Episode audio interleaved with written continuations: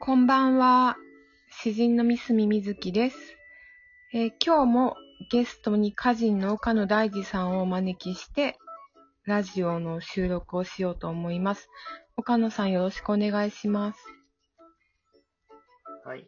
こんばんは、岡野大地です。よろしくお願いしまあの、私は本当に思いついた時にご連絡するので、いよくここまで付き合ってくださるなと思ってます。す。大丈夫です。今日ちょっと本当に自分のあのラジオの方も録音しようと思ってたんで、ちょっといいですね。あの、楽しみですね。はい、今日はです今日ね、のテーマは、うんはい、テーマは、筆が進む三種の神器。はい、いい、いいタイトルですね。でもまあこのタイトル決めたの岡野さんなんですけど、 いいタイトルですよね。ばらし ます。そうでバラしました。す。はい。いいと思います。これすごくやっぱり、文章を書く方って、なんか書くときにこれは欠かせないっていうものがあると思うんですけど、うそういうお話したくて、岡野さんって、んうん。あーはい。まあ、3種なので3つ話したいんですけど、岡野さんはまず何が欠かせないですか、あのまずじゃあ一つ目ですか。僕、まあ、なんか音楽聴きながら作業するんですけど、はい。まあ、あの、ストリーミングサービスが欠かせないですね。おー。 Spotify とか、うんうん。なんかね、Spotify だけじゃなくて、YouTube Music とか、Amazon Music とかも入ってるんですけど、なんかちょおっと音質が違ったり、曲数が違ったりするんで、まあ、それは絶対に必要です。いや岡野さんは音楽を聴きながらはい。短歌書かれてるってことですか、うん、なんかスイッチになってる感じですかね。あー。だから聞いてるとできることも多いし、まあ作ろうとしてるときは絶対聞くことが多いですね。うんうんうんうん。だから聞かなくてもできるときはあるんですけど、はい。なんかこう材料いろいろ目の前に用意して、うじんゃあちょっと作っていかないとってなって作ろうとしたときは、うんまあ音楽聴きながらやることが多いですね。実は私は、あなんかその、はい、あ、好きな、はどうぞ。いはい。はい。あ、すいません、どうぞ。うんばっかり聞くと、うなんかん、もう聞き込んでしまうんで、うん、うん。まあ、結構 Spotify とかで適当に好きそうなジャンルのプレイリストを見つけて開けたりする感じあー私、あの、あんまり聞かないんですよ。あ、そうなんですあの作業すると作業してる時って。はい。なんか多分、そっちに夢中になりすぎちゃうっっていうのがああるー。はいはい。ただ、あの、もう、自分の中で空気みたいになってる音楽ってありませんかあ、ありますね。もう。もうありますねこう聞き聞きすぎて。はい。そういうのだったら、あの、うん。流してても書けるかなって思いあます。のうん、なんか多分、その、長めの文章とかだと無理なんですけど、なあんか、なんか、あの、全然好きな曲とかで気分上げながら書くのが平気なんですよね。あ、うーん。そう、そうしながらでも、とか、そうした方がうん。いいものを書けたりすることが多い。そうなんですね。ちょっと私そのも。気分で、気分を上げながら書くという。うんうんうん。なんか私も試してみたくなりました。ああ、いや、いい、まあ、進めていけるかわかんないですけど。でもいいですよ、本当に。だからその CD とかも聞くんですけど、はいまあ、。とにかく僕毎日一つはなんか新しいものを聞こうとしてるんで、うーんまあ、。そういう意味でもあの知らない音楽一日一個は聴いていこうとしてるからうんうん。ストリーミングサービスが欠かせないですね。なんかあさ、そうやってあの新しさをはい、ちゃんと見つけてるのはすごいなと思います。はい、そうなんですよだから僕結構ずっと聞けるなと思って、新しいものを。うんうん。なんかまあ、一時期、一瞬、あれなんですよね。ちょっと、20代前後で聞いてたやつで止まってた時期があったんですけど、このやっぱり、Spotify とかに出会って、まあ、いっぱい聞くようになって、また。どうしてなんもか本当、に10代の頃に、うんはい、聞いてた感じで、新しい音楽に出会えてる感じがしそう、ずっと同じものばっかり聞いちゃうんですよ。そうですね。まあ、聞くんですけど、それも。それはそれで、また、聞きながら、新しいのも、き並行して聞いていくって感じ。なんか新しいのをはい。聞いてみようと思いました。そうすると、うん。まあ、振り返った時に、ちょうど今日の今聴いてる音楽が懐かしい音楽になるじゃないですか、まうんうんうん。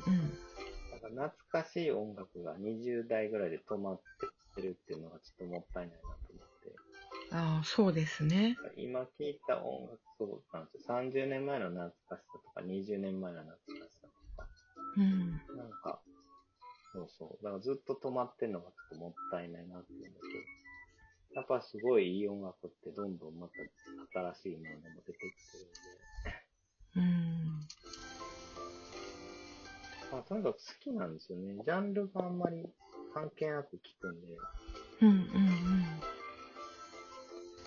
そう、だから、なんか先入観なく聞けるから、完全に音が好きなんですよね。だから、こう、いろいろ出会えるのかもしれない。うん。結構その Amazon Music とかだったら私もはい。聴けそうなの出で、ます。うん。あの、はい。不意に入ってくる音楽、ちょっとと出会いたいなって今うん。お話ししてて思いました。はい。ぜひ。僕もなんか、うん。うあん、の、唐突に進めていきまよろしくお願いします。す。はい。西見さん、お願いします。じゃあ、はい西見さんの一つ目は何ですか私の一つ目はもう、ブラックコーヒーとチョコレートですね。はい。二つあります。二つ、そう、すいません。でも、もうセット的に考えていきたまいあ。セットですセよね、ットで、あの、はい。セット。なんかカフェインとあーはい。甘いもの。